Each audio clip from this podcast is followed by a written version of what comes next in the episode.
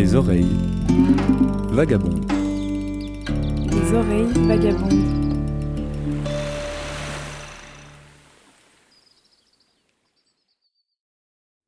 Après six jours en mer, nous voici dans le plus grand archipel de la Macaronésie, les îles Canaries. Au large du Maroc se trouve ce territoire insulaire et volcanique du parc national de Timanfaya, sur l'île de Lanzarote. Sur la côte ouest, au sud du parc, nous sommes assis au bord des falaises de Los Servideros.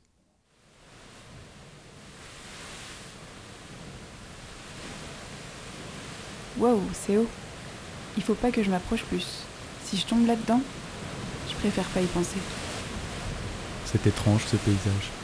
D'un côté, la mer, d'un bleu azur sous un ciel pastel, donne un sentiment de douceur, alors que de l'autre, j'ai l'impression de me crever les yeux, regarder les coulées de lave pétrifiées, aiguisées, et ces falaises écorchées. Ici, juste au-dessus du trou, j'assiste au spectacle. La mer pénètre avec fracas dans l'antre sous mes pieds. L'eau jaillit, s'élève, puis retombe. Les couleurs sont magnifiques. Si je ferme les yeux, je me croirais sur le pont d'un navire, alors que la tempête fait rage. Des vagues s'éclatent contre la coque du bateau. Elles submergent le pont. Il faut se cramponner fermement pour ne pas se faire emporter mais je tiens un peu.